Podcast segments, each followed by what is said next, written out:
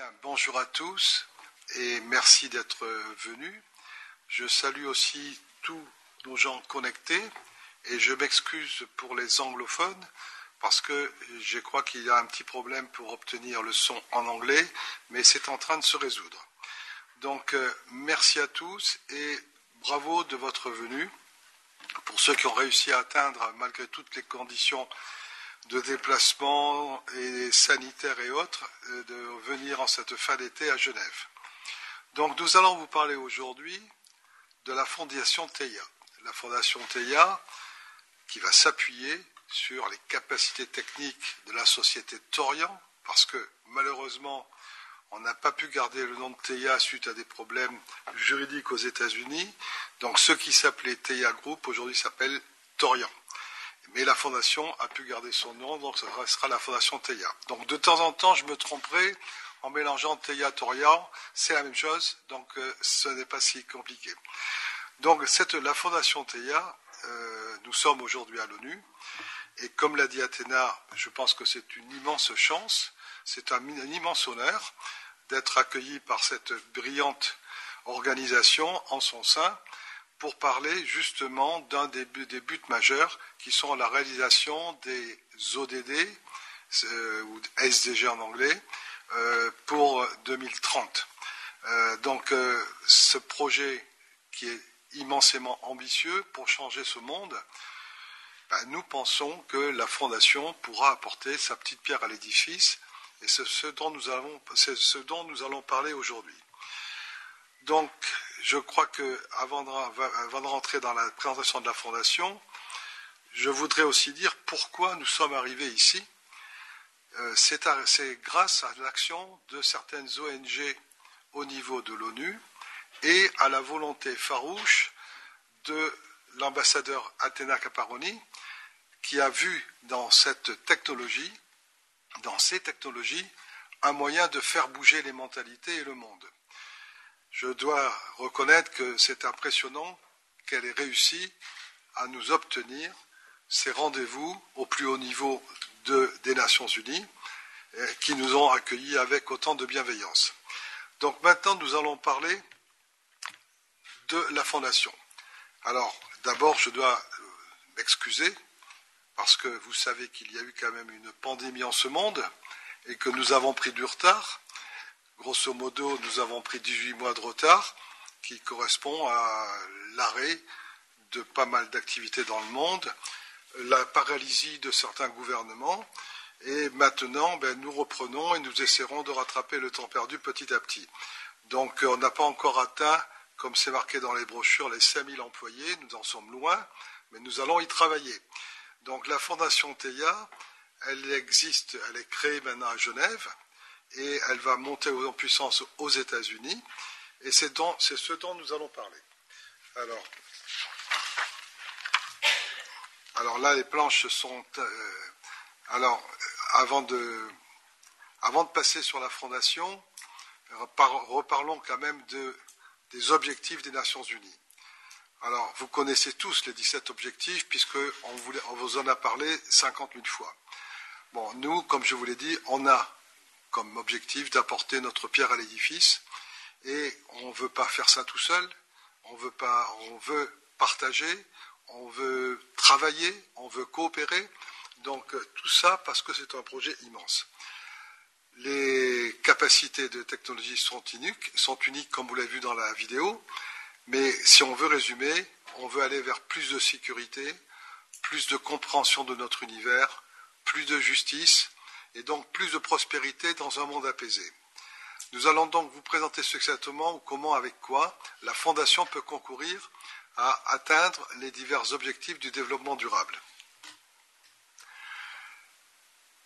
Alors, les 17 objectifs des Nations Unies nous n'allons pas tous les remplir à 100%, mais nous allons pouvoir contribuer à plusieurs, et c'est ce que je vous présenterai tout à l'heure. Cependant, il y a un point important. Nous apportons des solutions techniques qui vont servir à tous les hommes, à toute l'humanité. Mais on ne pourra le faire que s'il y a la volonté de le faire. Et là, on en revient à cet aspect humain fondamental de la gouvernance, de la vision hein, et de la passion des dirigeants. Donc, euh, nous, pensons que nous pouvons contribuer à faire changer un certain nombre de choses parce qu'il y a des faits acquis qui vont disparaître. Par exemple, le pas vu, pas pris. Ça devient impossible avec Théa. On voit tout. Je ne savais pas. On ne pourra plus dire ça, je ne savais pas. Parce qu'on va savoir. Et enfin, je n'ai rien pu faire. On peut toujours faire quelque chose. Donc ces trois éléments sont des, changeurs de mentalité. Des, axes qui sont très importants et qui sont faciles à comprendre. Aujourd'hui, un bateau qui dégaze en mer, il regarde sur son radar s'il y a quelqu'un qui est dans, dans son scope, s'il n'y a personne, il va dégazer en pensant qu'il n'est pas vu. Avec Théa, c'est impossible. Comme vous l'avez compris, on voit tout, tout le temps, et en tout temps, et partout. Que ce soit sous les arbres, que ce soit dans la mer, que ce soit dans le sable, grâce à nos capacités, nous voyons presque tout. Donc, euh, le pas vu, pas pris, ça ne marchera plus. Je ne savais pas, ça ne marchera plus. Je n'ai rien pu faire, ça ne marchera plus parce qu'on va savoir et donc en pouvoir informer le monde. Bon, nous ne sommes pas, Théa n'est pas là pour faire le gendarme du monde. Mais le fait que ces capacités techniques existent vont automatiquement entraîner chez les gens qui voulaient perpétrer des crimes contre l'environnement, contre l'humanité, etc., des questions avant de les commettre. Donc la Fondation T. Alors, on revient.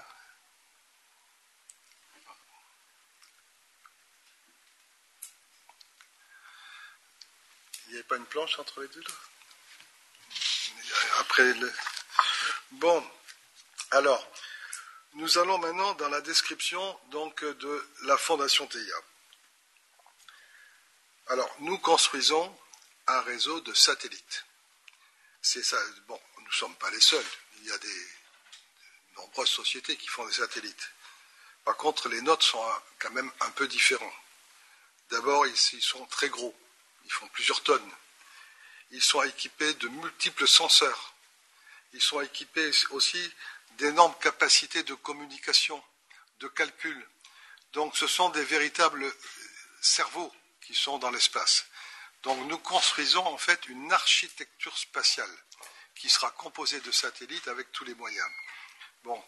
Et cela permet de, faire, de réaliser une boucle de rétroactivité extrêmement importante. C'est-à-dire qu'on peut mesurer au sol, calculer les correctifs dans l'espace et les renvoyer au sol plus vite que si on avait traité tout ça, cela au sol.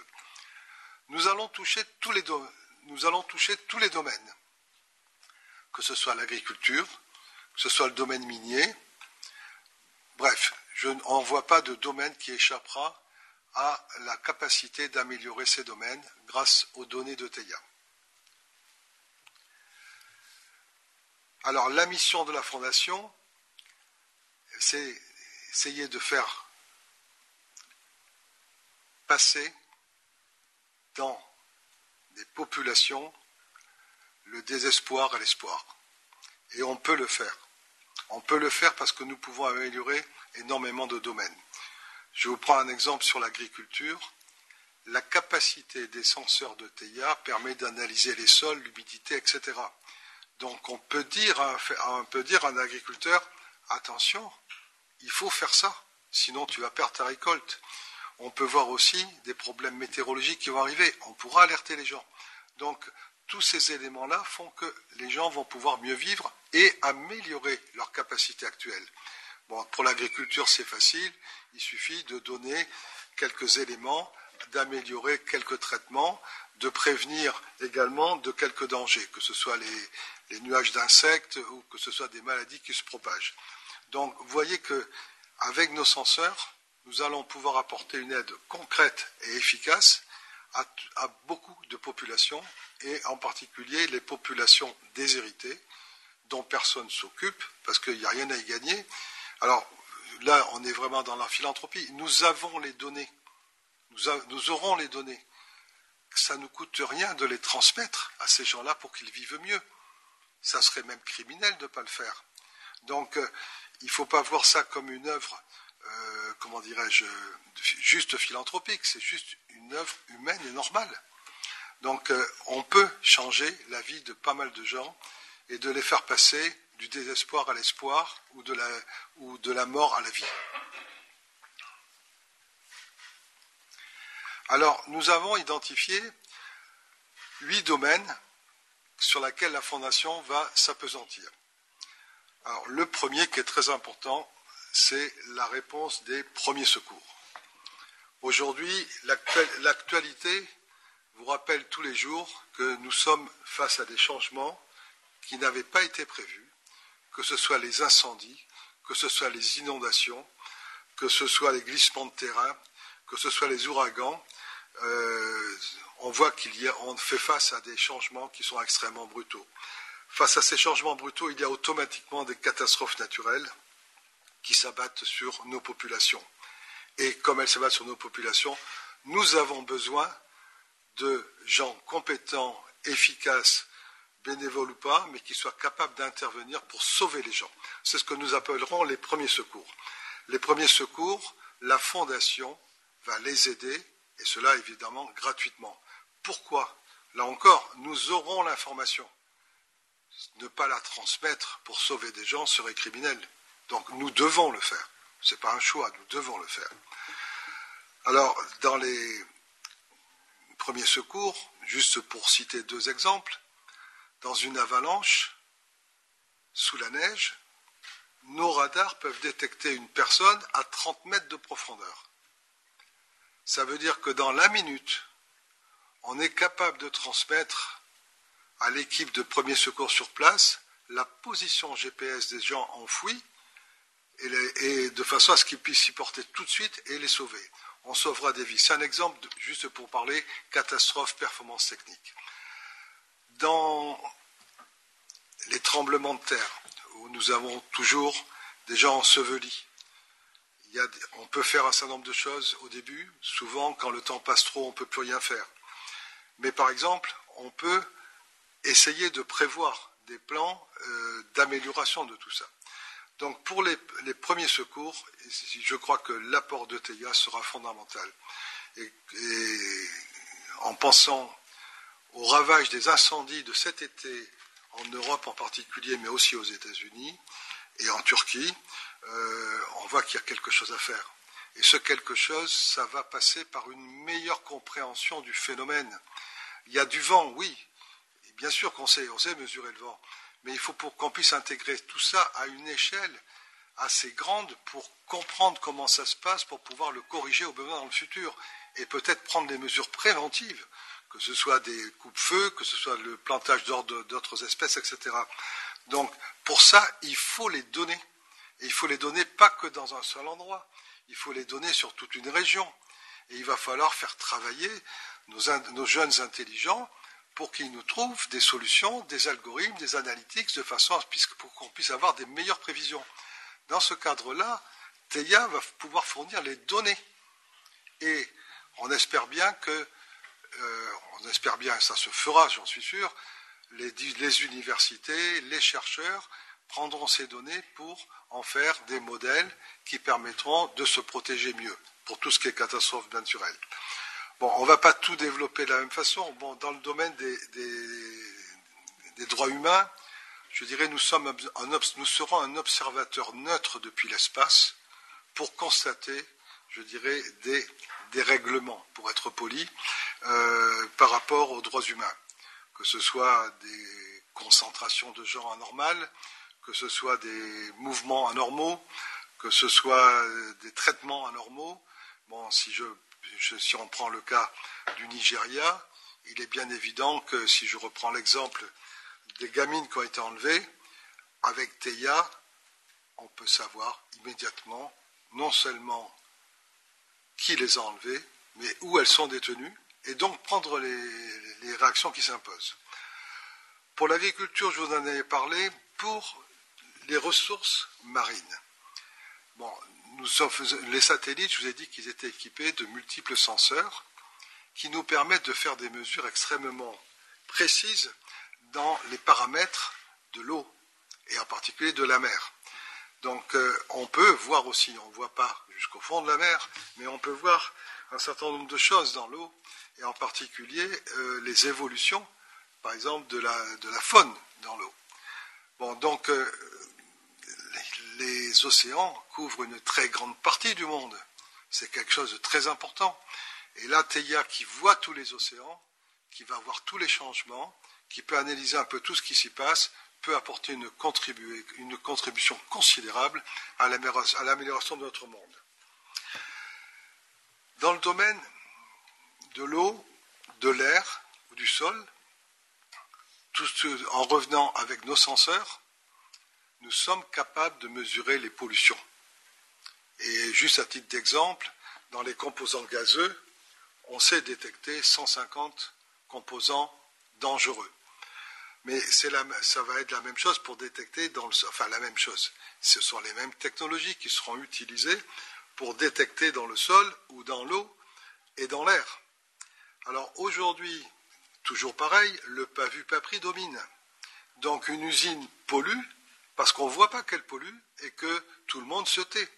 À partir du moment où on sera capable de présenter une image en fausse couleur pour montrer là, mesdames et messieurs, il y a de la pollution et vous êtes en train de la respirer, vous verrez que les dirigeants vont être obligés de changer d'attitude. Et tout le monde prendra conscience qu'on ne peut plus faire ça parce qu'on est vu. Alors ça revient à mon pas vu, pas pris. Bon, la science du climat. On voit très bien que notre Terre et notre vie dépendent du climat. Et heureusement, nous avons fait d'énormes progrès nous étions d'ailleurs avec Théa il y a deux ans au CNES qui travaille, qui, qui développe d'excellents modèles sur les prévisions climatiques. Euh, le climat est quelque chose d'important. Donc nous n'avons pas la prétention de faire tout. Par contre, nous pouvons travailler avec tout le monde en fournissant nos données. Parce qu'aujourd'hui, dans le climat, c'est la capacité d'analyser le plus de données qui va nous donner les capacités de trouver les solutions. Alors, dans des sujets qui sont beaucoup plus faciles à comprendre, je pense sur la préservation de la faune sauvage, vous avez compris que la résolution que nous avons, hein, qui tourne autour d'un demi-mètre, hein, permet de voir facilement un éléphant, qui fait quand même plus d'un demi-mètre. Bon, donc, on est capable de voir un rhinocéros, un éléphant, une baleine, parce que c'est pas que sur Terre, c'est partout. Et à partir de ce moment-là, on va être peut-être capable d'alerter à temps pour éviter ces massacres imbéciles ou ces pêches idiotes. Bon, donc euh, là-dessus, il n'y a pas grand-chose à expliquer. Comme je vous l'ai dit, nous voyons, donc nous pourrons agir. Alors l'autre domaine où la Fondation va être active, c'est l'éducation. Alors l'éducation, il y a déjà énormément d'ONG qui s'en occupent et qui, qui font d'excellentes choses. Nous, dans ce domaine, qu'est-ce qu'on va pouvoir apporter? On va pouvoir apporter à deux niveaux. D'abord, pour les plus défavorisés, qui ne seront jamais connectés, parce que personne n'ira dépenser un sou pour aller connecter un village au fin fond de l'Afrique si on ne peut pas y faire de l'argent. Pour l'éducation, nous avons la chance, nous, d'avoir une liaison directe grâce à nos petits modems avec nos satellites en l'air. Et c'est sur cette liaison nous pouvons passer du contenu scolaire et de l'éducation. Alors c'était d'ailleurs nos premiers pas avec l'ONU, c'était ce sujet-là, comment aider les populations défavorisées à accéder à l'éducation. Donc pour l'éducation, nous avons un moyen technique et, je dirais, de la capacité de diffusion sur n'importe quel point de la Terre du contenu éducatif et scolaire ou, comment dirais-je, euh, particulier, par exemple pour les fermiers et pour les agriculteurs. Donc ça, c'est le domaine de l'éducation, je dirais, des parties défavorisées. Maintenant, il faut voir aussi un autre pan où on, pouvait, peut être actif. TEIA se répandant sur le monde entier, il va falloir développer les applications et les analytics. TEIA en fait, mais ça ne suffira pas. Et il y a des applications qu'il faudra faire parce que pour parler dans une langue donnée, il faut des savoir-faire particuliers qui vont s'accommoder des cultures, qui vont s'accommoder des coutumes. Il va falloir des gens pour préparer ça. Sinon, on ne pourra pas passer de contenu euh, intelligent. Donc, vous voyez que c'est un champ, ce sont des gisements d'emploi, mais qui sont des gisements d'emploi pas de bas niveau. Au contraire, on va amener donc euh, dans certains pays, je pense en particulier aux pays qui nous rejoindront comme partenaires, une éducation de haut niveau pour développer des ingénieurs analystes, des développeurs de software, d'analytics. Donc, vous voyez, on va toucher les deux extrêmes les plus bas, les plus mal lotis, mais également ceux qui ont déjà un bagage technique et qui pourront développer pour leur pays un certain nombre d'applications. Alors, le centre pour les premiers secours, on a déjà des beaux plans, comme vous pouvez les voir à l'écran. Hein. Euh, on ne les a pas encore construits, mais ça viendra. Et en, l'instant, on est parti sur une architecture avec deux pieds, un pied à Genève, qui vient de commencer, il est encore tout petit, et un pied aux États-Unis, que nous allons consolider surtout l'année prochaine. Bon, de toute façon, il faut aussi voir que nous sommes dépendants du calendrier du déploiement de la constellation. Donc euh, là, on, réfléchit, on prépare, mais on n'est pas encore en mesure d'agir. Mais par contre, la montée en puissance du centre pour les premiers secours va demander entre deux et trois ans. Pourquoi? Parce qu'il va falloir trouver et se coordonner avec les différents pays, puisque un désastre arrivera, je dirais, malheureusement n'importe où aujourd'hui. Et si on veut aider tout ce monde-là, il faut qu'on ait établi au moins les politiques pour leur passer l'information d'un incendie, d'une inondation, d'un tsunami, etc. Donc, euh, ces centres-là, euh, ben, on, va, se donner rendez-vous dans deux ans en espérant que les vitres seront mises. Alors, le deuxième sujet qui est donc des, le, sujet donc des premiers secours. On en a parlé un petit peu, je pense que tout le monde comprend, et c'est pas la peine qu'on développe plus que ça, parce que c'est évident pour tout le monde, surtout vous, dont beaucoup êtes impliqués dans les, ONG associatives. Euh, je crois qu'on ne vous apporte pas grand-chose en, essayant d'expliquer ça. On peut passer à la planche suivante. Alors, bon, pour les droits humains, eh ben, c'est pareil, c'est distribuer de l'information, capter de l'information, alerter les décideurs. On n'ira pas plus loin, ce n'est pas notre rôle. Nous ne sommes pas des gendarmes ni des politiques. Nous sommes juste un œil impartial, une oreille attentive pour dire attention, il se passe quelque chose, il faut faire quelque chose. Et les gens ne pourront pas dire je ne savais pas j'en reviens toujours à mes trois points. Pas vu, pas pris, je ne savais pas, j'ai rien pu faire. Bon, donc euh, pour les droits humains, je dirais que nous, aurons l'information, mais l'action appartiendra aux dirigeants locaux ou internationaux ou nationaux. Bon, pour l'agriculture, j'en ai un tout petit peu parlé tout à l'heure, mais la capacité extrêmement fine de mailler le terrain et de l'analyser permet de faire ce qu'on appelle de l'agriculture de précision. Alors, ce n'est pas l'agriculture de précision forcément pour augmenter les quantités, mais c'est l'agriculture de précision pour dire vous devriez faire telle culture parce que c'est meilleur pour ce terrain et c'est meilleur pour l'environnement. Bon, c'est aussi donner des informations de marché, par exemple. Il y a tel produit ou tel, tel produit agricole qui se vend bien, votre terrain est adapté, pourquoi ne le faites pas? On va suggérer. Bon, comme tout ça, c'est gratuit. Alors pour les pour l'agriculture, dans notre politique, pour les pays partenaires, nous donnons 100 000 modems pour les fermiers. Alors, avec ça, ils vont, pouvoir communiquer et recevoir de l'information. Et c'est tout ce qui nous intéresse. Après, c'est leur affaire. Ils veulent utiliser cette information pour améliorer leur culture ou ils ne veulent pas. S'ils veulent, ils peuvent nous donner des conseils ou pas. Donc, vous voyez, c'est un service que l'on va fournir gratuitement, hein, puisque ces modems en production de masse, on espère les produire autour de 200 dollars. Donc, ça reste quelque chose qui n'est pas très très cher. C'est un quart d'un téléphone comme ça. Bon, donc, on doit pouvoir trouver entre les différents mécènes, les différentes sources de financement, de quoi donner ces, modems. Et pour les pays partenaires qui sont avec euh, TEIA, ils recevront, ça fait partie du package, 100 000 modems pour leur fermiers en priorité, mais ça peut être pour leurs pêcheurs, ça pourrait être pour euh, leurs gardes forestiers. Après, c'est le pays qui décidera. Mais l'idée, quand même, c'est d'aider ceux qui vont nous fournir de la nourriture, parce que ce challenge de nourrir la planète dans 30 ans, il n'est pas tout à fait trivial. Donc, ceux qui aujourd'hui nous fournissent notre nourriture, on se doit de les aider. Donc le précision farming, c'est ce que vous voyez, euh, on va pouvoir faire des petits carrés où on dira il est optimisé de faire ci ou ça. Euh, euh, et tout ça, on peut le faire parce que nos senseurs ont mesuré, analysé, les algorithmes ont décidé que, ont trouvé que ça serait intéressant de faire ça, et on va retourner l'information au fermier ou à l'éleveur, suivant les cas. Donc l'amélioration des ressources, euh, l'amélioration de la production, c'est aussi important quand on considère le nombre de gens qui sont malnutris. Alors, maintenant, l'eau.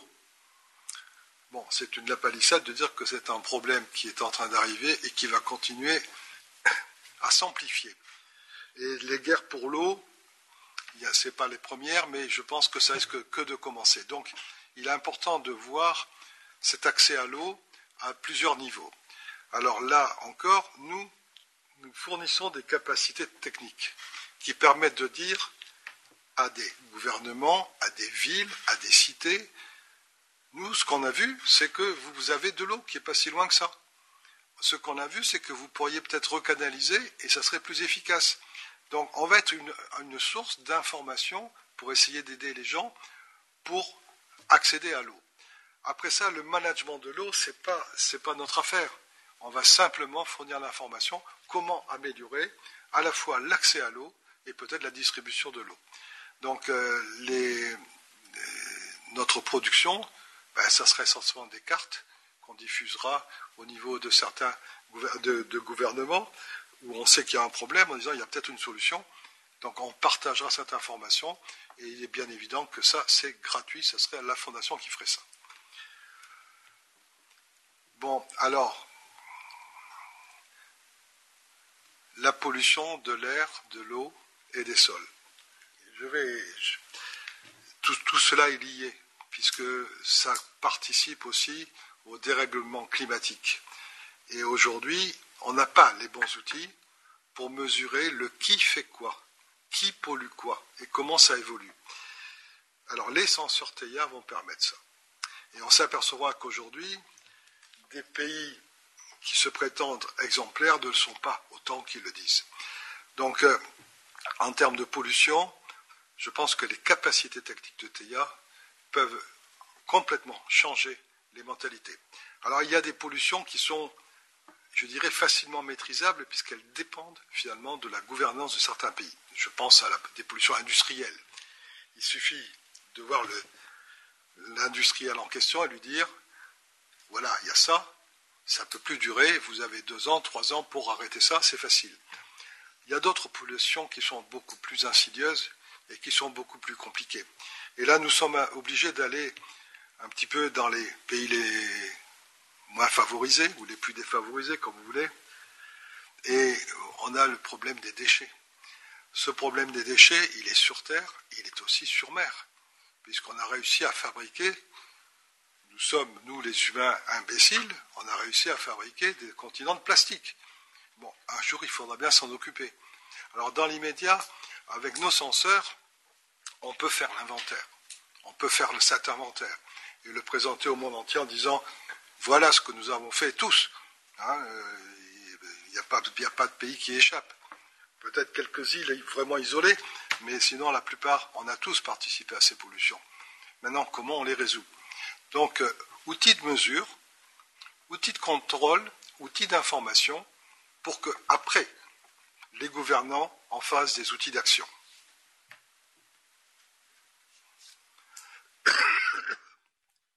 Bon, je pense que je vous ai tout dit.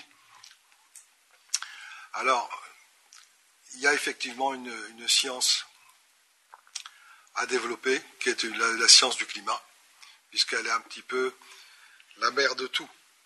Si la planète, si en caricature, devient ou trop froide ou trop chaude, Elle rejette l'homme ne pourra pas y survivre. Donc, la science du climat est un élément de notre futur. Et donc, il faut se donner tous les moyens pour qu'on puisse survivre. Et si on veut survivre, il faut comprendre ce qui, se, ce qui se passe. Et pour comprendre ce qui se passe, il faut qu'on soit capable de prendre, de mesurer, d'analyser et de trouver les bonnes actions correctives. Donc, euh, nous pourrons fournir une quantité d'informations euh, aux organisations pour la recherche sur le climat. Quand nous sommes allés voir le CNES il y a deux ans, nous avions proposé au CNES d'ailleurs de financer même des chercheurs au CNES euh, dans le cadre des recherches climatiques. Alors, c'est pas, de la philanthropie, mais aussi c'est quelque chose de très pratique pour tout le monde. C'est-à-dire qu'on ne va pas nous refaire des centres d'excellence s'ils existent.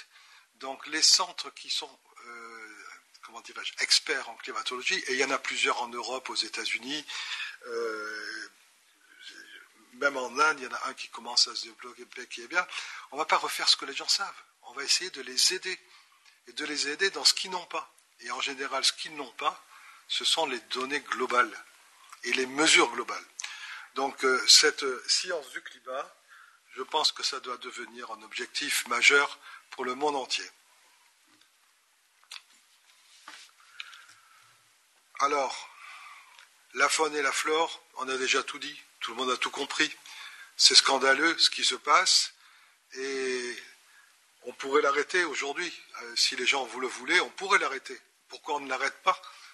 Ben, C'est parce qu'il y a des intérêts particuliers, il y a de la complicité, il y a de la corruption. Euh, et tout ça, ça n'est possible parce qu'il y a du temps. Je tue un éléphant, je disparais, j'ai pris mon pick-up, quatre jours après, je suis à la frontière, je vends les défenses, et on va découvrir l'éléphant qui est mort peut-être des fois une semaine après. Donc, par contre, si, en temps réel, on voit arriver les braconniers, on va les voir tuer les éléphants. Et on va les suivre, puisque nous, nous enregistrons dans le domaine visible, dans le domaine infrarouge, dans le domaine hyperspectral, dans la bande X. Donc nous allons pouvoir suivre. Ils sont venus tuer l'éléphant. C'est dramatique. Mais je peux vous suivre et donner au pays, voilà vos braconniers, voilà où ils sont. Alors après, on ne peut pas faire plus que ça. C'est à l'autorité locale, aux populations locales, aux dirigeants locaux de prendre les mesures. Mais on leur donnera ces moyens-là et ils ne pourront pas dire je n'ai rien pu faire parce qu'ils auront eu les éléments. Vous voyez mon troisième point de mon introduction, je n'ai rien pu faire. Là, c'est un exemple parfait de dire ben oui, euh, vous m'avez donné la position des braconniers, mais j'ai rien pu faire. Ils ont tué les éléphants. Ben si, tu pouvais faire quelque chose, c'était les mettre en prison pour pas qu'ils recommencent. Bon, vous pouvez imaginer tous les scénarios faciles de cette affaire-là. Donc, avec Théa, petit à petit, ce que je suis en train de vous dire, c'est qu'on peut changer des grandes mentalités de ce monde et on peut essayer de le faire un peu meilleur, voire vraiment meilleur. Alors, l'éducation, c'est intéressant qu'on ait les deux images sur la. Parce que finalement, vous avez le passé et le futur.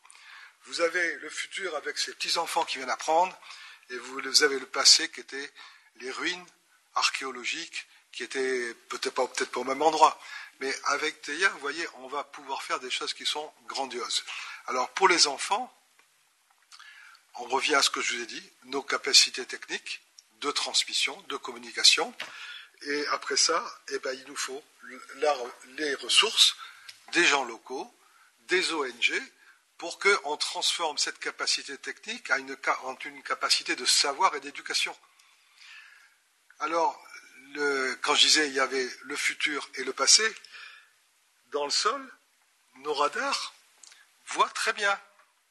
Et des anciennes constructions, alors la nature des sols joue un petit peu également, hein. mais grosso modo, on peut dire qu'on va pouvoir retrouver des traces de notre passé dans l'archéologie, parce qu'elle apparaîtra grâce comment dirais-je, à la pertinence des signaux que l'on peut récupérer à partir de nos, satellites.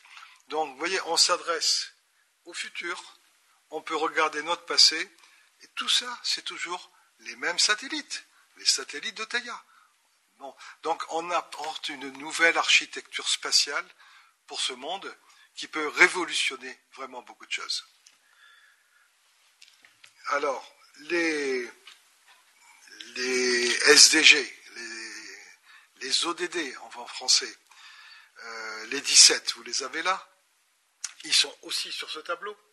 Hein. et comme je vous ai dit, on va en parler un peu plus après, mais euh, ce que je vais vous dire, c'est qu'on va pouvoir en toucher beaucoup. Alors, avec plus ou moins de succès, mais on va pouvoir toucher beaucoup de ces ODD. SDG en anglais. Alors, la planche suivante. Alors, la, fondation, alors donc vous vous reconnaissez, puisque nous sommes aujourd'hui ici, au Palais d'Action à Genève, hein, eh c'est nos implantations qui vont arriver euh, pour la fondation. Pour l'instant, nous avons un pied à terre, je dirais, pour construire cette fondation à Genève. Et tout cela grâce à l'ambassadeur Athéna, qui nous a bien aidés, puisque ça c'était aussi un élément important pour que l'on puisse parler intelligemment avec les Nations Unies. Alors, en conclusion de la Fondation, je crois qu'on est en train de mettre en place la plus grande entreprise philanthropique au monde. Bon, ça semble un peu prétentieux, mais j'espère qu'avec ce qu'on vous a expliqué, quand vous voyez le nombre de domaines, le nombre de territoires, puisqu'on touchera toute la Terre, euh, je pense que ça devient réaliste. Les capacités techniques de Torian hein, je vous avais dit que je me tromperais, euh, vont certainement faire qu'on va créer la fondation majeure dans le monde. Du moins, c'est ce qu'on espère.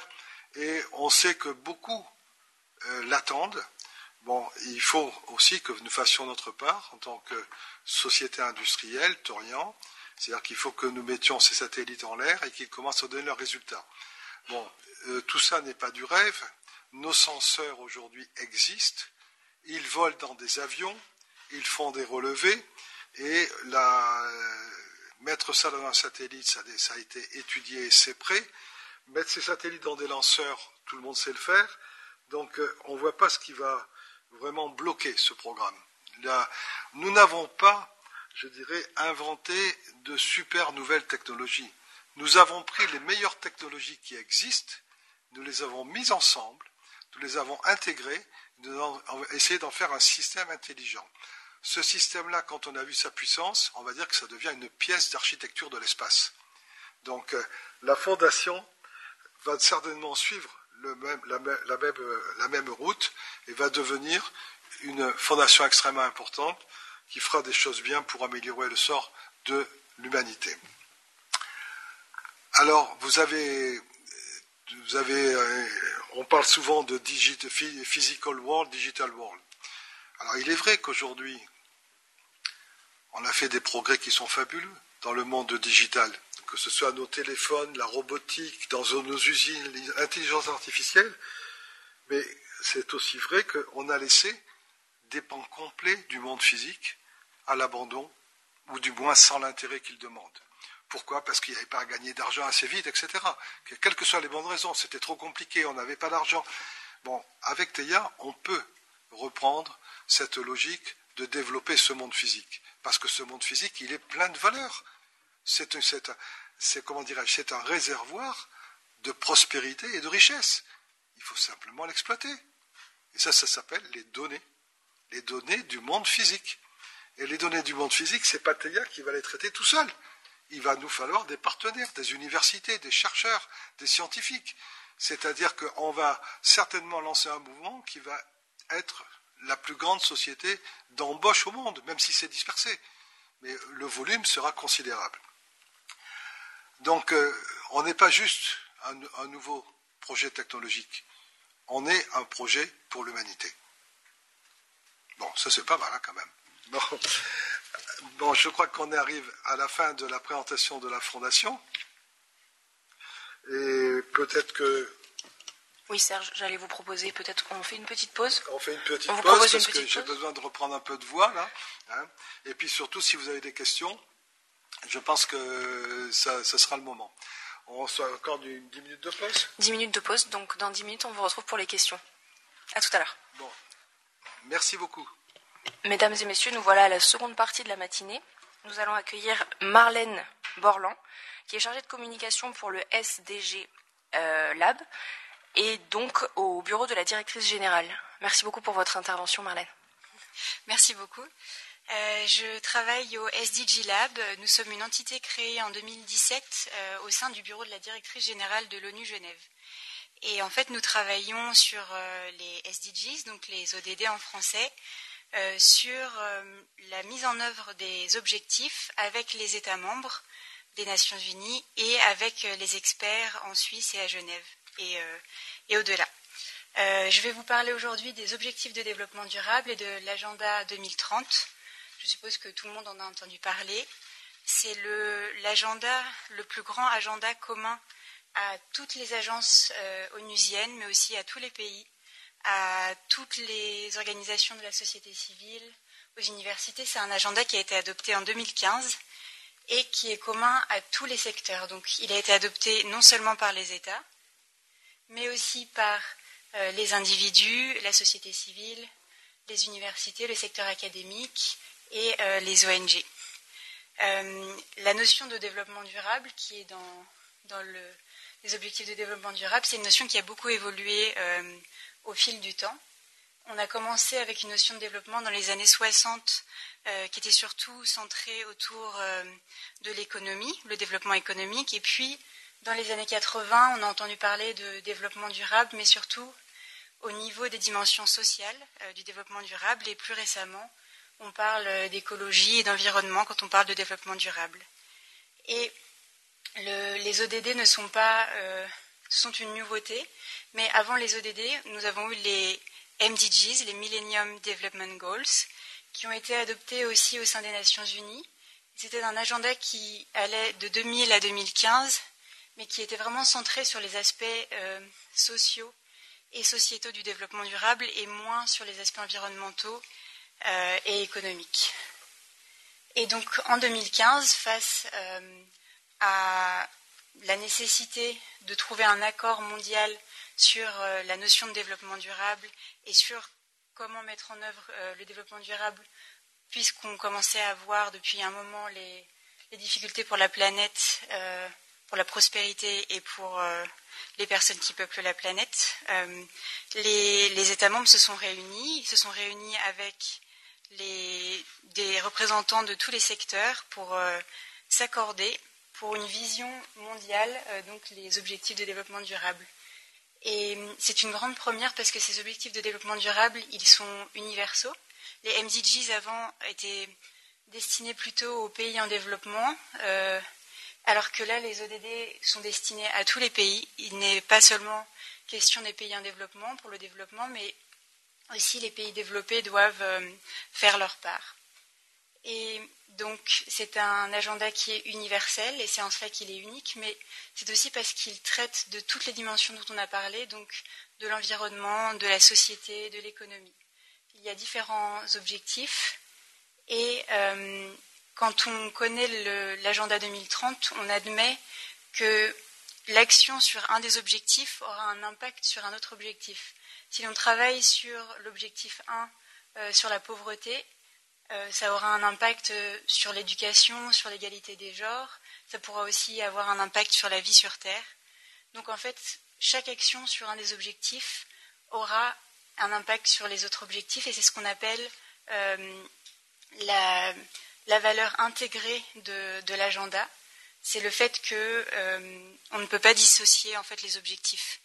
Et, c'est quelque chose qu'on essaie vraiment de mettre en avant au niveau des États. C'est ce qu'on fait au SDG Lab, mais c'est ce que certains États et l'ONU essayent de faire, c'est de montrer qu'on ne peut pas avoir une politique euh, qui est seulement à propos de l'environnement. Il faudra aussi considérer les aspects sociaux, sociétaux. Euh, on ne peut pas avoir une politique pour le bien de la planète si euh, les personnes d'un pays vont être mis en difficulté. Voilà, donc tout ça, c'est dans l'agenda 2030. Et donc il y a 17 euh, objectifs de développement durable, il y a aussi 169 cibles et 232 indicateurs. En fait, on n'a pas créé des objectifs juste euh, en, les, en, les, laissant à l'interprétation des pays. Euh, on a aussi créé des, lignes directrices et des indicateurs qui peuvent aider à mesurer l'impact et à la prise de décision au niveau politique et aussi au niveau individuel. Et en fait, euh, il y a aussi des,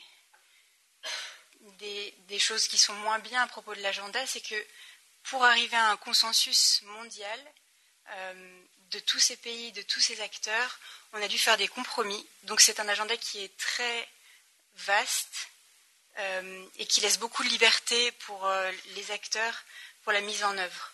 Et parfois, il semble que certains des indicateurs et certaines des cibles ne sont pas vraiment en accord. Euh, et, donc ça laisse aux pays et aux, acteurs qui vont mettre en œuvre les objectifs la liberté d'aller dans le, sens qu'ils décident.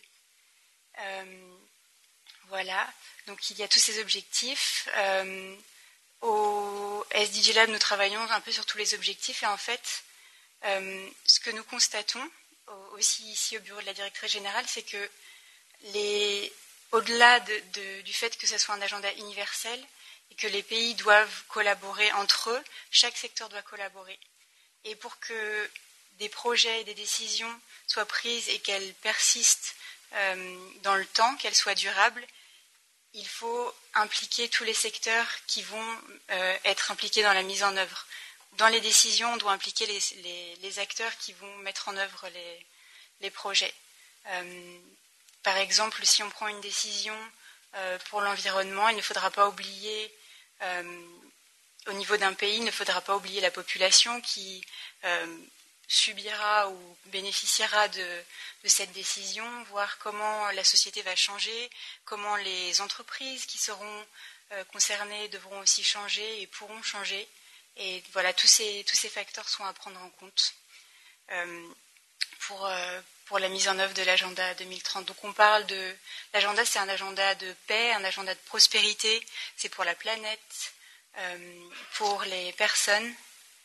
Euh, et tout ça, ça rentre bien sûr dans le mandat des Nations Unies. Mais encore une fois, pas que. C'est aussi par les actions individuelles, par les actions des sociétés, par les actions de, des universités qu'on pourra mettre en œuvre l'agenda. Et donc, le terme la, date limite pour mettre en œuvre l'agenda 2030, bien sûr c'est 2030. Euh, et même s'il peut paraître euh, difficile d'imaginer qu'on mettra en œuvre, qu'on atteindra tous ces objectifs d'ici 2030, l'important c'est de rester optimiste et de mettre en œuvre les moyens pour y arriver. Et voilà. Euh, je pense que je vous ai donné un aperçu des objectifs assez généraux.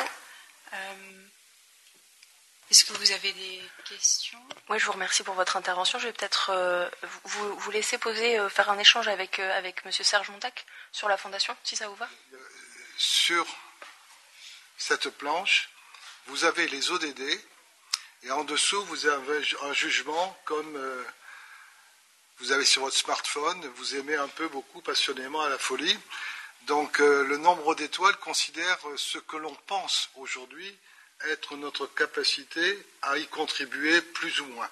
Si je vous prends un exemple sur euh, l'ODD 10, on pense que notre contribution va être mineure. Ce n'est pas tout à fait notre affaire. Bon, par contre, sur les ODD 16 et 17, 16, euh, on pense que là, notre contribution pourrait être majeure. pour tout ce qui sera paix, sécurité et défense, pense qu'on peut apporter énormément. Donc là, vous voyez, on s'est mis 5 étoiles. Donc euh, dans les autres domaines, et je crois aussi ce qu'il faudra voir, c'est que par rapport aux autres initiatives, où est-ce que l'on peut apporter quelque chose de différenciant? Par exemple, au niveau de... Tout à l'heure, j'ai mentionné dans mon intervention précédente l'importance pour le futur du monde marin et de la mer, et des océans, etc. Bon, je crois que dans ces... là, on, s'est donné aussi 5 étoiles, ce qui est un peu prétentieux, mais pourquoi?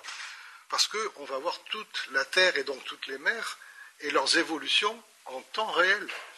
Aujourd'hui, il n'y a rien qui existe de pareil. Donc ça peut apporter des changements et des, comment dirais-je, des solutions qu'on n'a pas imaginées. L'équipe dirigeante de, de Torian considère qu'on a pensé peut-être à 10 ou 15 des applications que l'on pourra faire avec notre architecture spatiale. Et dans ce qu'on n'a pas imaginé, je suis sûr qu'il y a énormément de choses qui vont rentrer dans nos sujets de préoccupation des ODD. Donc euh, là-dessus, je, si je prends les, aspects où on pense qu'on est le plus performant, je vous ai parlé donc euh, euh, du 16, c'est évident, à partir du moment où l'on peut assurer une observation continue, une alerte continue, des prédictions sur ce qui va se passer dans les domaines sécuritaires, je pense qu'on va apporter un grand concours à la paix. Je vous prends un exemple. Les gens qui opèrent aujourd'hui dans la bande sahélienne, euh, c'est un, presque un continent, c'est trois fois l'Europe, si ce n'est pas plus, euh, et on cherche une petite mouche. Bon, la petite mouche, elle arrive à se cacher, même si on en les dents, etc. Mais avec nos satellites, nous allons tout voir tout le temps. Donc il n'y a plus moyen de se cacher. Donc si vous attrapez la petite mouche, eh bien, elle ne reviendra plus.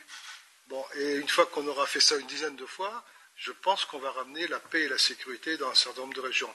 Alors je dis ça parce que c'est facile à comprendre ces zones désertiques, mais c'est la même chose dans les zones qui sont boisées, où on ne voit pas, où même l'observation, les observations à partir d'avions sont compliquées. Avec nos radars, nous voyons au travers du feuillage. Donc les mouvements qui se passent, que ce soit des bandits, des trafiquants ou des rhinocéros, dans la jungle, nous les verrons. Nous les verrons. Et à partir de ça, on va pouvoir savoir agir.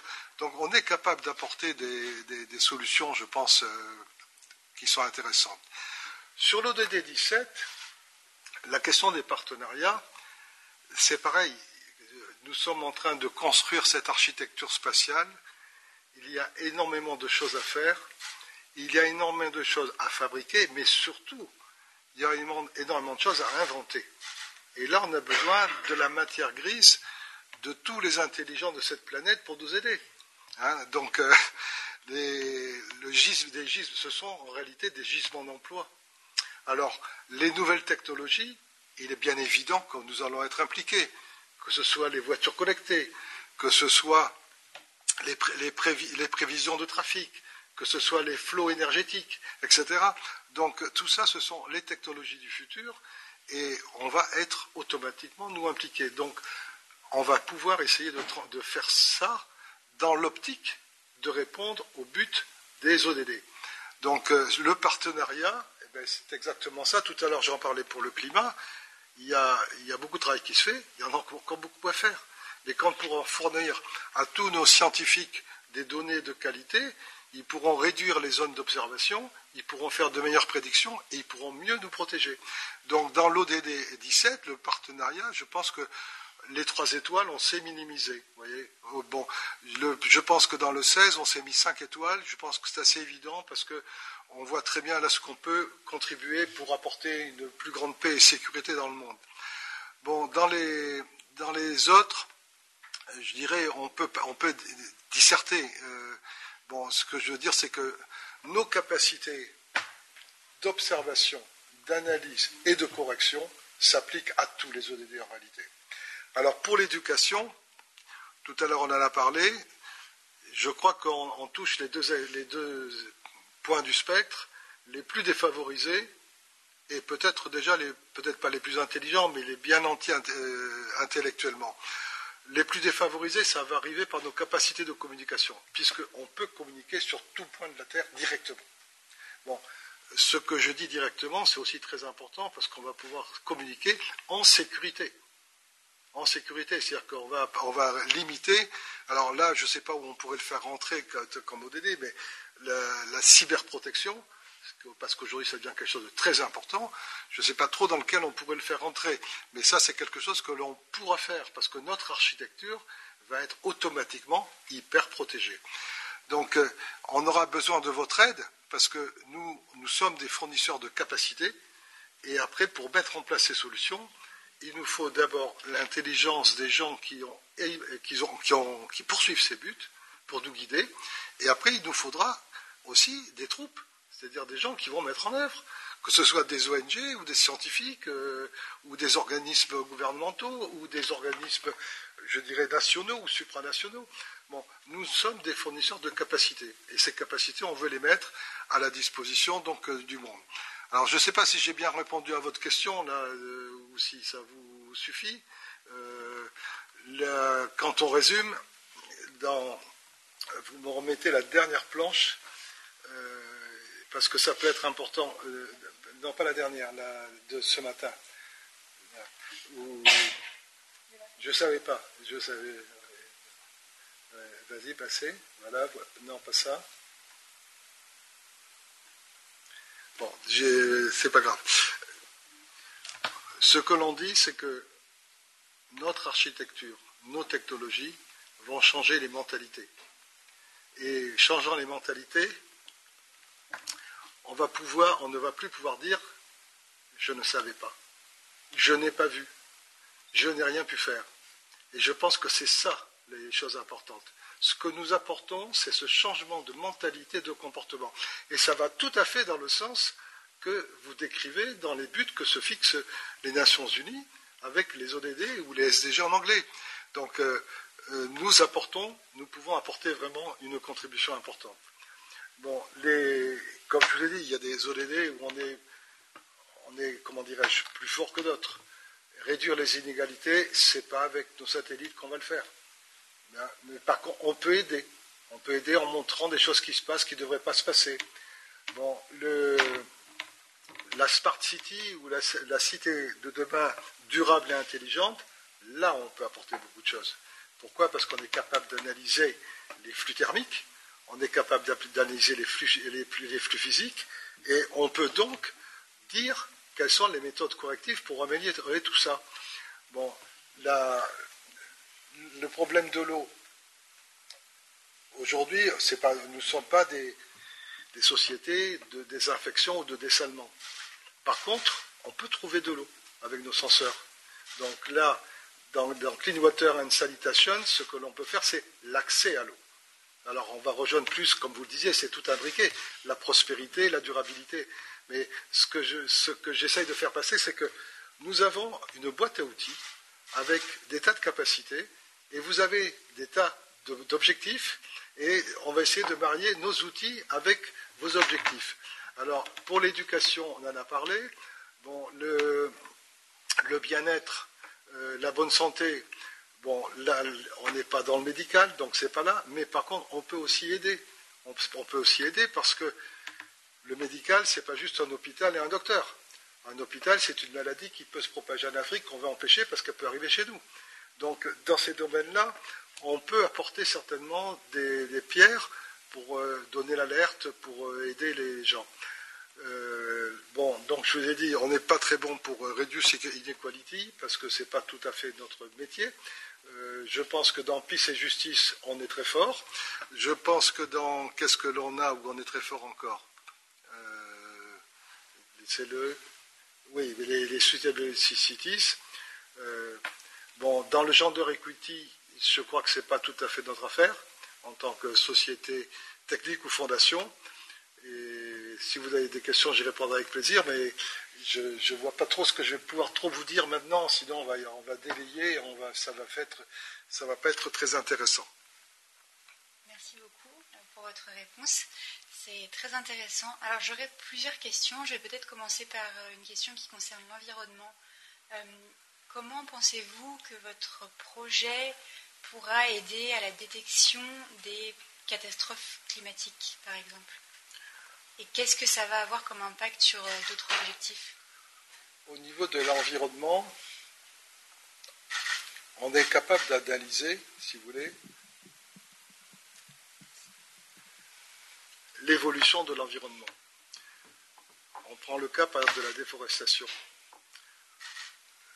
Il y, a, des avions qui volent, il y a bien des satellites qui passent, mais il n'y a pas de système temps réel qui dit voilà ce qui se passe. Ce qu'on va pouvoir apporter, c'est une information temps réel de ce qui se passe. Donc dans le cadre de la déforestation, on peut alerter sur des coupes interdites, on peut alerter sur des trafics interdits, etc., de façon à ce que les autorités locales prennent les mesures. Bon, maintenant, on peut aussi travailler dans d'autres domaines. La déforestation, elle est souvent due aussi à l'appauvrissement des sols et la disparition des arbres. Donc là, par nos capacités d'analyse du sol, on peut tirer un signal d'alarme et dire attention, il faut faire quelque chose, il faut amener de l'eau, il faut amener des, engrais ou je ne sais pas quoi. Enfin, ça, c'est le domaine des agriculteurs de nous le dire, mais on peut tirer le signal d'alarme. Bon, on ne va pas replanter les arbres, ce n'est pas notre métier, mais on peut dire il y a quelque chose. Donc, euh, votre question, c'était concernant la déforestation ou concernant l'environnement en général Plutôt, par exemple, les, catastrophes climatiques. Est-ce que vous avez des outils pour... Euh, Alors, sur les catastrophes climatiques, euh, nous, aurions un, nous avons un expert ici qui répondrait presque mieux que moi. Tu veux répondre Oui? Mets ton micro en route. J'aurai effectivement l'occasion d'y revenir euh, cet après-midi, mais en fait, ce qu'il faut bien voir, c'est que les capacités, je dirais, de la constellation TEIA permettent d'avoir une approche effectivement qui est complètement temps réel, je dirais, avec des résolutions qui sont euh, de l'ordre de 50 cm, hein, avec des technologies qui sont de, l'optique, du radar et de l'hyperspectral, et qui vont nous permettre, alors peut-être pas euh, d'agir sur des événements de catastrophes naturelles qu'on ne sait pas prédire, c'est-à-dire typiquement le tremblement de terre. À l'inverse, tout ce qui est inondation, c'est des choses que l'on sait prédire. C'est des choses sur lesquelles on va pouvoir agir en alerte euh, de manière beaucoup plus anticipée que ce qu'on faisait avant. Pendant l'événement, on va pouvoir sans doute prédisposer des moyens qui vont permettre d'aider les populations plus rapidement. Et puis après l'événement, euh, parce que c'est le sujet, c'est comment on va pouvoir, là aussi, aider les populations au travers des services de sécurité civile ou des autres acteurs qui interviennent dans ce type d'événement. Donc ça, c'est sûr que ça a une puissance qui va nous permettre d'être un peu plus en prévention qu'en curatif. J'aurai l'occasion de le détailler tout à l'heure. Merci beaucoup. Serge, Serge juste, je, vous, laisse présenter euh, Serge Morelli pour savoir euh, euh, que, ceux qui nous regardent sachent un petit peu. Alors, Serge Morelli, il a plusieurs casquettes. D'abord, c'est un. Comment te décrire il coiffe un ensemble d'associations euh, d'assistance. Il est, moi je l'ai connu aussi dans une association qui travaille en Afrique sur les problèmes sanitaires, qui s'appelle l'association Alima. Je l'ai connu aussi dans son métier chez un assureur qui s'appelle AXA. Et Serge, en plus, est très intéressé et passionné par ces sujets et envisage de rejoindre la fondation dès, qu'il le pourra. Donc, euh, il a une très grande connaissance de cette relation catastrophe, réaction par rapport aux catastrophes, prédiction pour éviter ces catastrophes. Donc on ne pouvait pas trouver un interlocuteur plus qualifié que lui pour nous parler de ça. Euh, ça pourra se développer par la suite. Merci beaucoup. J'aurais encore une question sur euh, les partenariats. Vous avez beaucoup développé sur cet objectif, l'objectif 17, et par exemple, par rapport à l'objectif 16 sur la paix, la justice et les institutions euh, efficaces, comment vous feriez le lien entre votre travail en partenariat avec différents acteurs et l'impact que vous aurez sur cet objectif? Bon, la question est un peu complexe parce qu'elle est multidimensionnelle. Parce que c'est partenariat avec qui? Bon, donc euh, dans les partenariats, si on regarde si on, regarde ce qui aujourd'hui est le cas, la casquette de la fondation, les partenariats, c'est-à-dire qu'on veut se lier avec d'autres acteurs qui ont des compétences qu'on n'a pas et que l'on peut faire grandir grâce à nos compétences. Je prends un exemple, l'éducation. On peut fournir de la communication, mais ce n'est pas nous qui allons fournir le contenu en Swali. Il va nous falloir des gens. Donc voilà le genre de partenariat. Bon, si la fondation euh, marche bien, elle aura des moyens. Donc euh, elle pourra aussi investir et financer d'autres activités. Donc euh, ça, c'est un, cas de, partenariat. Il y a l'autre cas qui est aussi très important, c'est les partenariats pour le futur, ce que je dirais les partenariats pour la technologie.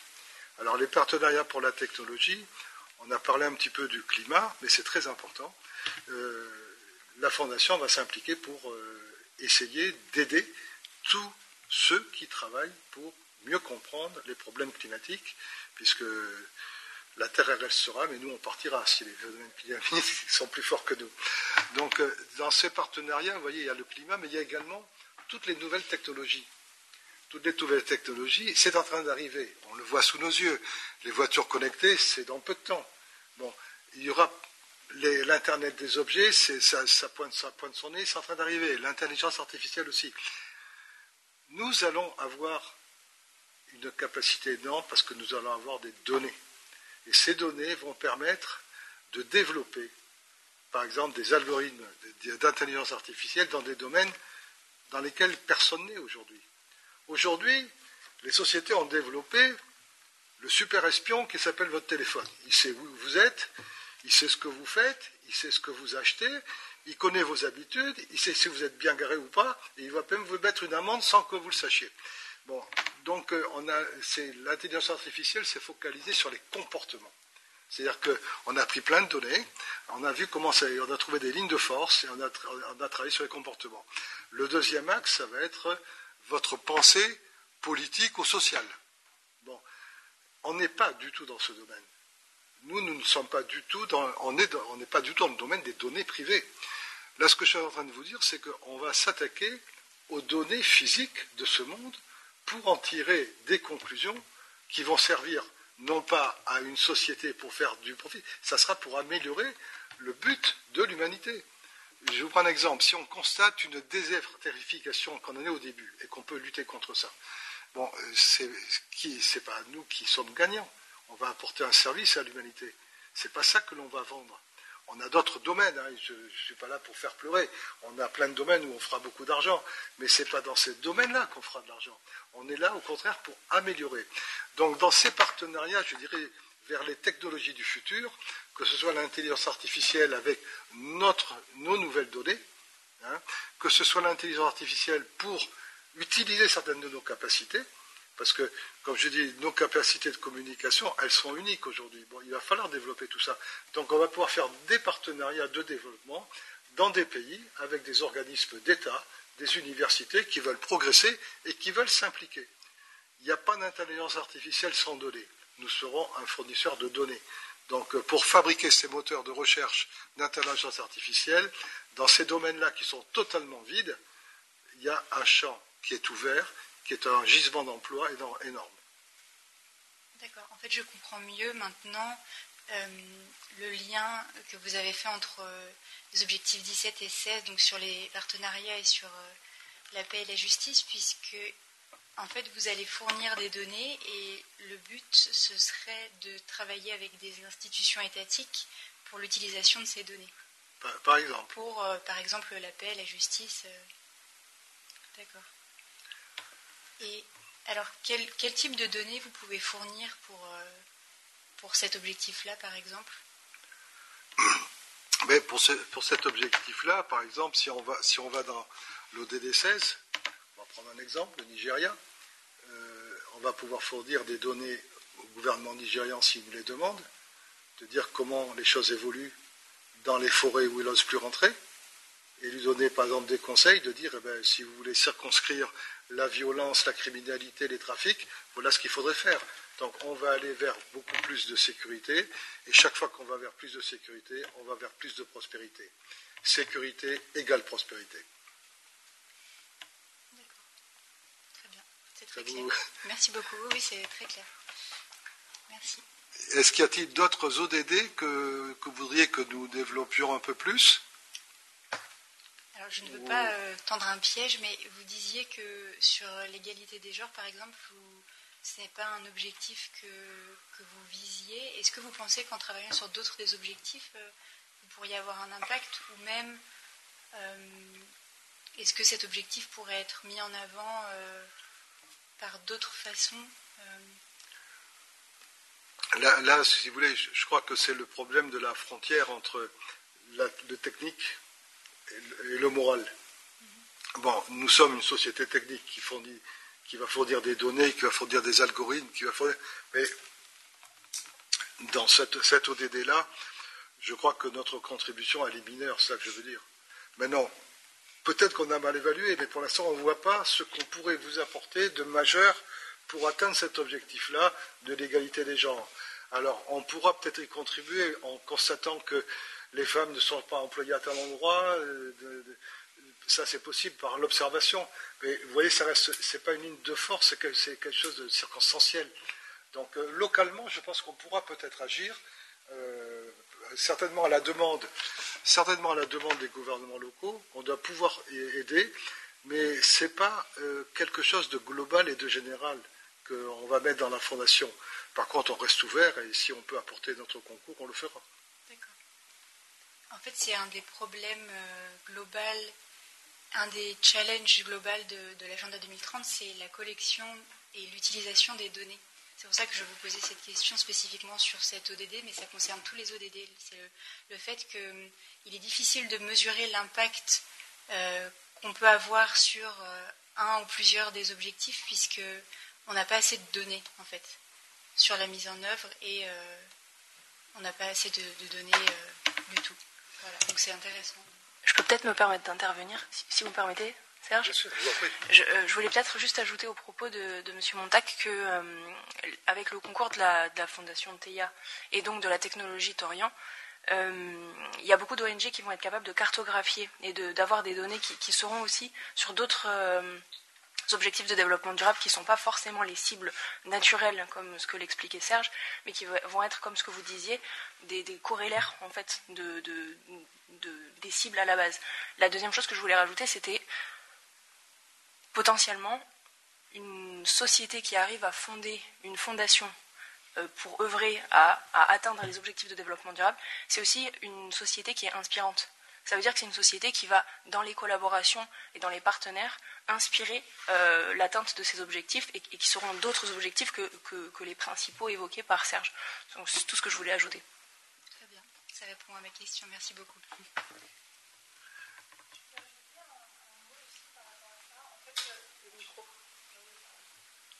Il faut appuyer là-dessus. En fait, ce que je me dis, Frédéric Bedos? Oui, Frédéric Bedos, le projet Imagine. Ce que je me dis, c'est qu'effectivement, on est de toute façon sur des, problèmes qui sont systémiques.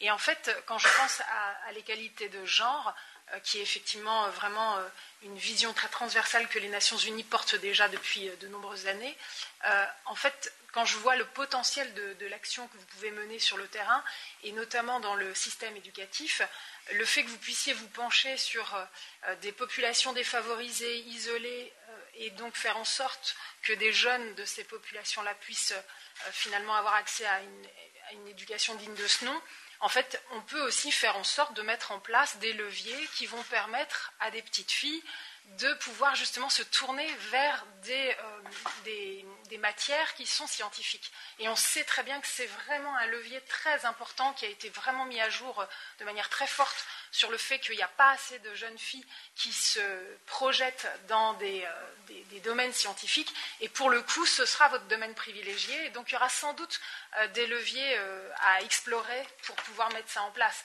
Et là, on est toujours dans ce cercle vertueux. Et, je pense que ça peut être quelque chose de très déterminant, en fait. J'aimerais faire une, petite intervention aussi pour rebondir sur ce que vous dites, Madame Bedos. Euh, Yousri Sadak. Oui, Yousri Sadak, je travaille pour, euh, pour AFC. Donc, euh, vous parlez de, ces données, vous parlez de les données, enfin, les partager du moins avec des gouvernements, mais comment vous allez faire pour faciliter cette transition avec justement les, personnes qui en auront besoin? Je pense aux petits agriculteurs notamment. Est-ce que vous avez pensé à des méthodes de transmission de données? Est-ce que, est que le, le, petit agriculteur sera capable d'analyser ces données? Est-ce qu'elles seront déjà analysées? Comment Comment ça va se passer sur ce point-là Je réponds. Bon, je vais répondre à la dernière partie parce que c'est la plus simple. Euh, un agriculteur, comment il va recevoir ces données? Eh ben, Nous avons, il aura, pour qu'il puisse communiquer avec nous, un petit modem. Et ce modem-là, il va recevoir des informations qui sont en clair. On ne lui demande pas à lui de rentrer les données et de les traiter. Il va recevoir un service. On lui dira, il manque de l'eau il manque du fertiliseur, il y a, trop d'eau, etc. Donc les données nous seront traitées par nous, seront digérées et seront rendues à l'utilisateur sous la forme d'un service. Et dans le cas des fermiers, ça sera un service gratuit.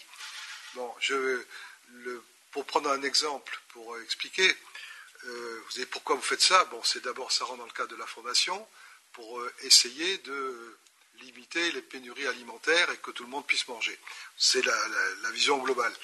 Euh, maintenant, pour le fermier, il y a aussi, on va dire, peut-être dans nos économies, la, version commerciale, c'est-à-dire qu'on va lui fournir de l'information gratuitement, après, il en fera ce qu'il veut.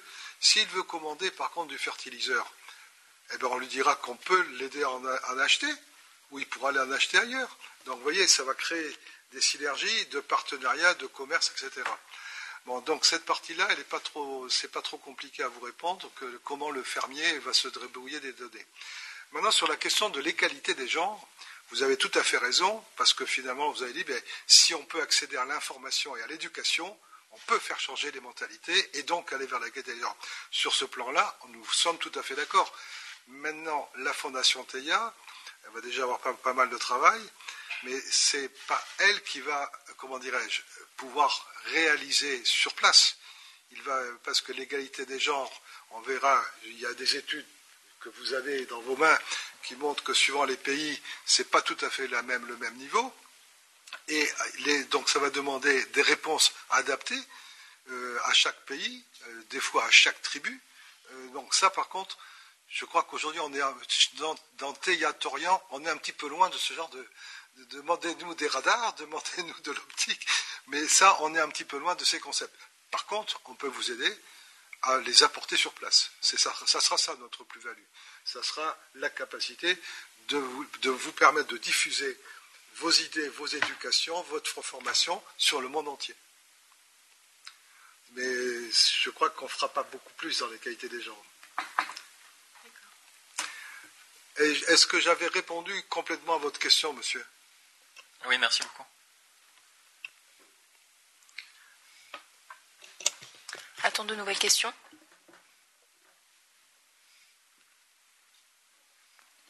Alors, c'est encore une fois moi, mais c'est juste, euh, en fait, quand on, quand on découvre l'ampleur euh, de la promesse, euh, l'ampleur aussi de l'amplitude de la capacité de vos outils, Évidemment, si c'est entre de bonnes mains et que ça sert une finalité euh, tout à fait éthique, ce que je sens que véritablement vous avez chevillé au cœur, euh, c'est formidable. Et en même temps, on se rend bien compte que ce sont des outils tellement puissants qu'il ne faudrait surtout pas qu'ils tombent dans de mauvaises mains ou que certaines de ces données sensibles puissent tomber dans de mauvaises mains, puisque, à contrario, euh, elles pourraient être très très mal utilisées. Donc, est-ce que vous avez prévu d'ores et déjà des garde-fous vraiment solide, on va dire, à la hauteur justement de, cette mission?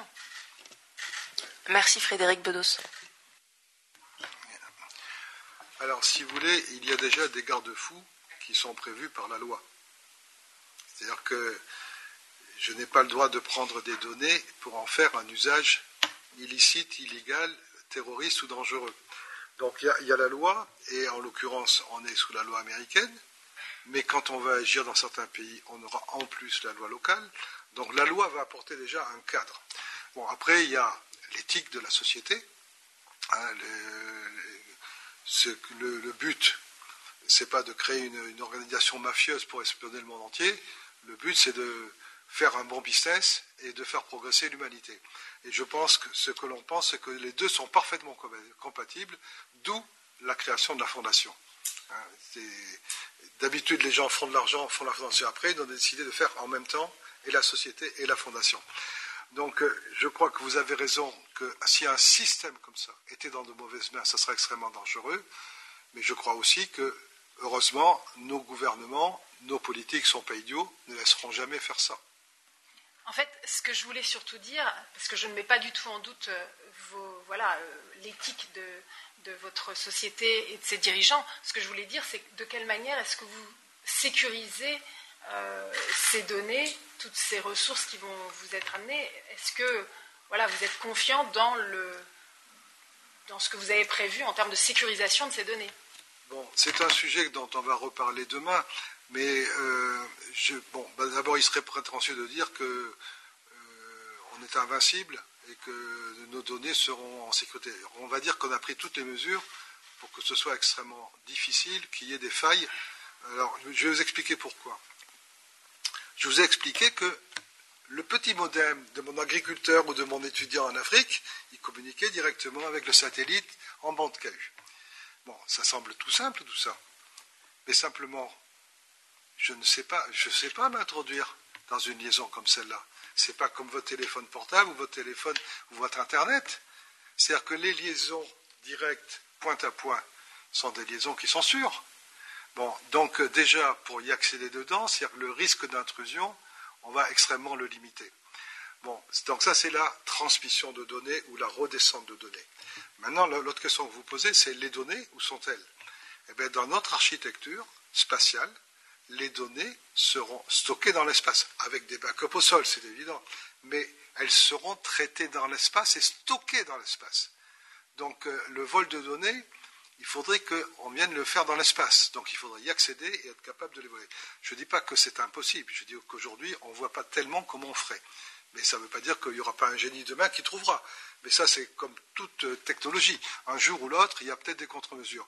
Aujourd'hui, toutes les données que nous utilisons sont cryptées. Elles sont cryptées avec les plus hauts niveaux de, chiffrement.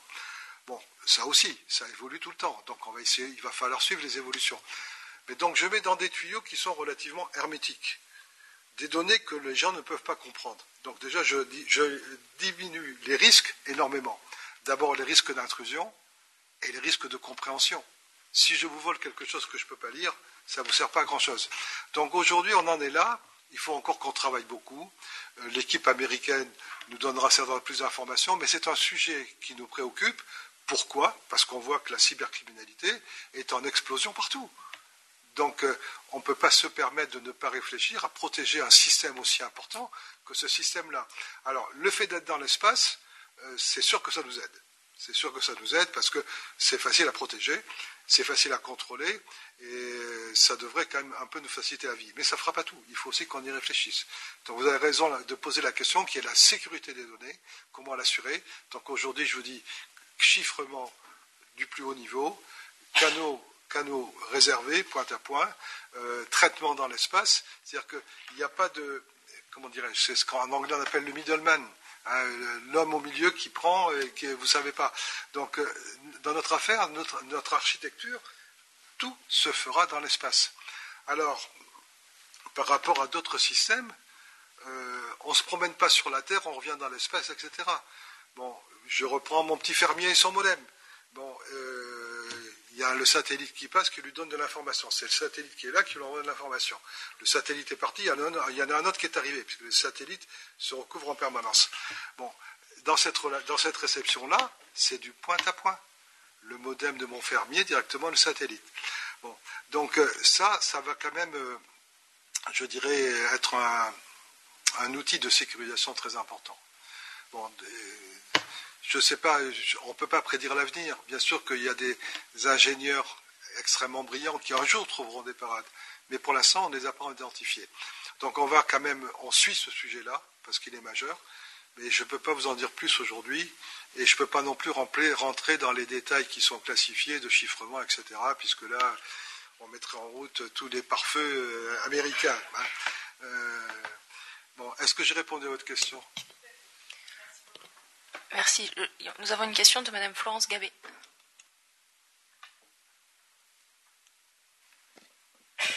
Oui, bonjour, euh, colonel. Vous collaborez beaucoup avec euh, l'ONG Campus des médiateurs, euh, dont nous avons le directeur ici présent, Jacques Pamar. comment les solutions de la Fondation TEIA pourraient être mises à la disposition de l'enseignement? C'est un peu ce que je vous ai expliqué tout à l'heure, c'est-à-dire que les solutions TIA, on peut les regarder dans son aspect technique ou dans son aspect contenu.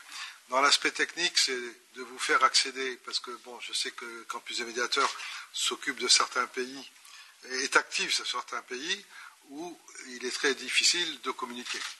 Donc euh, on pourra vous apporter une aide dans l'accès à des canaux de communication. Ça, c'est la, première chose. La deuxième chose, c'est pour les contenus. Je pense qu'avec Campus et Médiateurs, on pourrait réfléchir à quels sont les contenus à préparer pour, pour vos élèves, de façon à les préparer, enfin quel contenu on pourrait faire, élaborer, pour préparer vos élèves à aller vers les, je dirais, technologies futures. Alors il y a une question d'âge, il y a une question de niveau, il y a une question de background, la question n'est pas facile. Et ça, il faudrait qu'on le travaille euh, dans une session particulière. Je ne sais pas vous répondre là, parce que les paramètres sont trop diffus. C'est-à-dire que aider euh, campus, euh, sur quel programme, pour les enfants de quel âge, à quel endroit, il faut qu'on attaque tous ces paramètres. Et là, on verra ce que TEIA peut vous apporter je peux me permettre d'intervenir Juste pour, euh, pour rappeler une petite chose par rapport euh, à, Campus des médiateurs, il y a déjà des actions qui sont mises en place par rapport à de la cartographie, mais tout va être, comme disait euh, Serge Montac, va être vraiment expliqué dans l'intervention du nouveau président de la Fondation Campus Corjac, M. Jacques Pamar, en début d'après-midi, je crois aux alentours de, de 15 heures.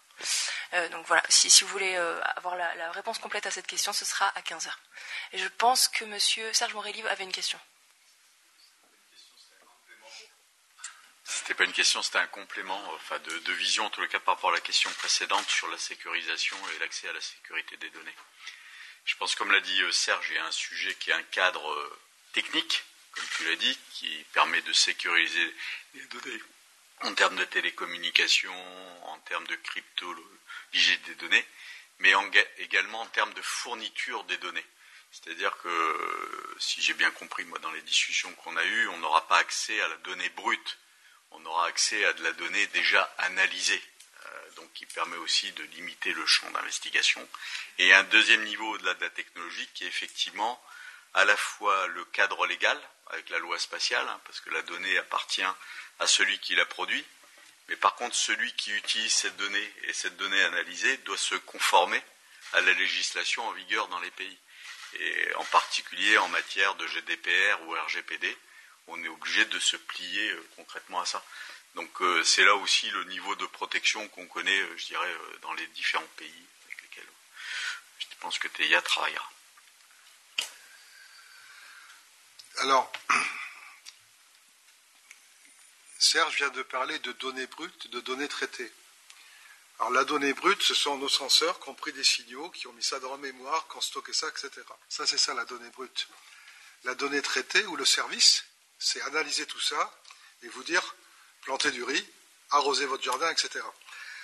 Alors, ce qu'il faut savoir, c'est que dans, on va faire une petite digression, dans la philosophie générale, dans la politique générale de la société, nous avons deux catégories. Nous avons des clients et nous avons des partenaires.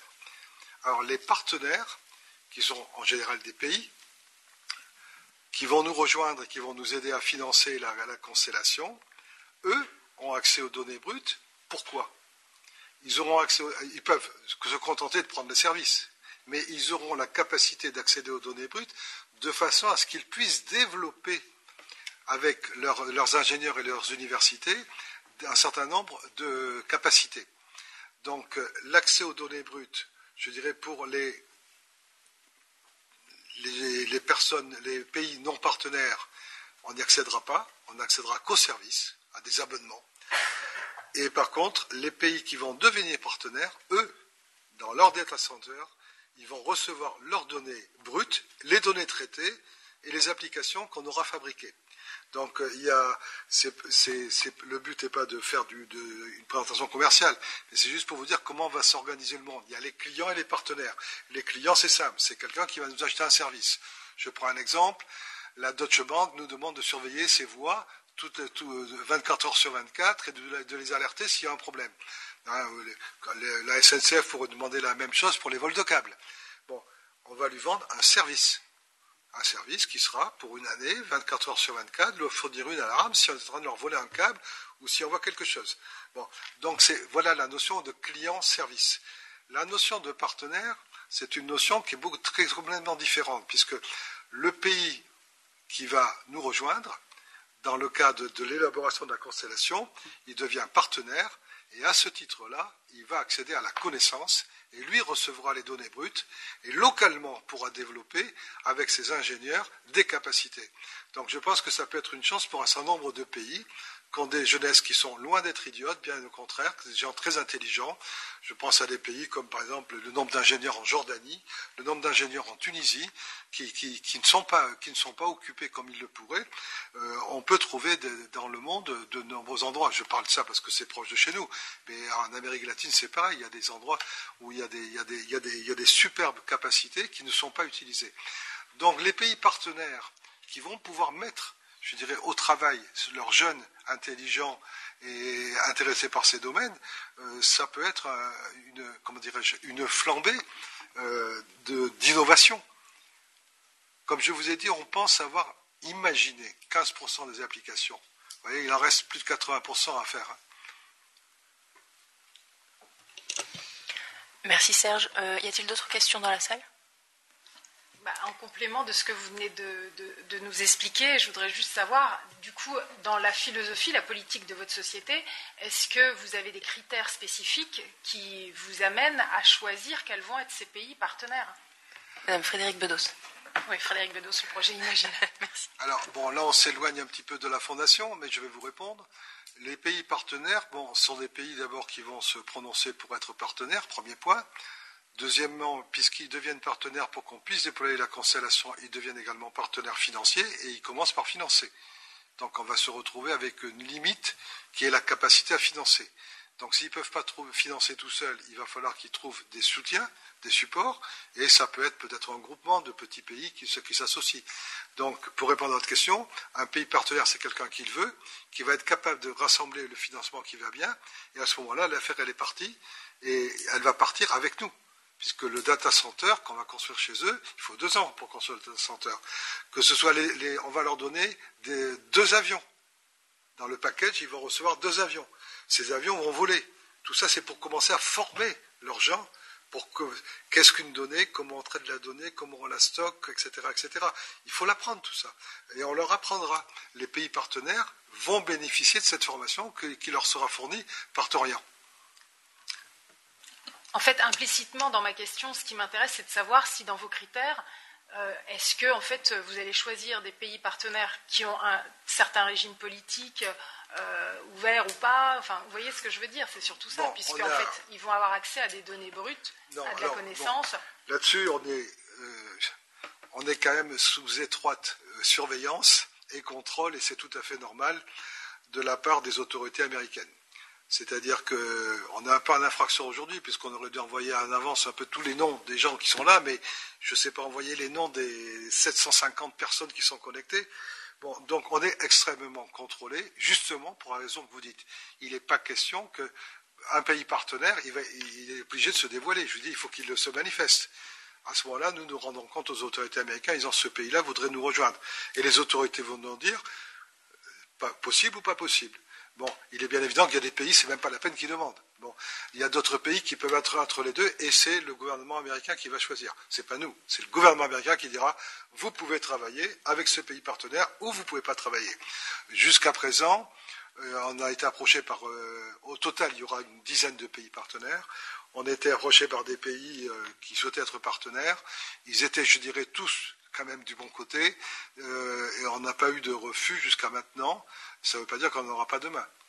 Bon, mais, c'est une question qui est importante et qui est à décider, pas par nous, ça. De toute façon, on n'a pas le droit de travailler avec qui on veut.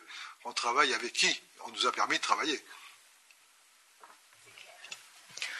Merci Serge. Euh, je voulais juste euh, remercier une dernière fois euh, Marlène Borland qui nous a vraiment éclairé sur beaucoup de sujets et qui a ouvert la voie à toutes ces questions. Merci beaucoup.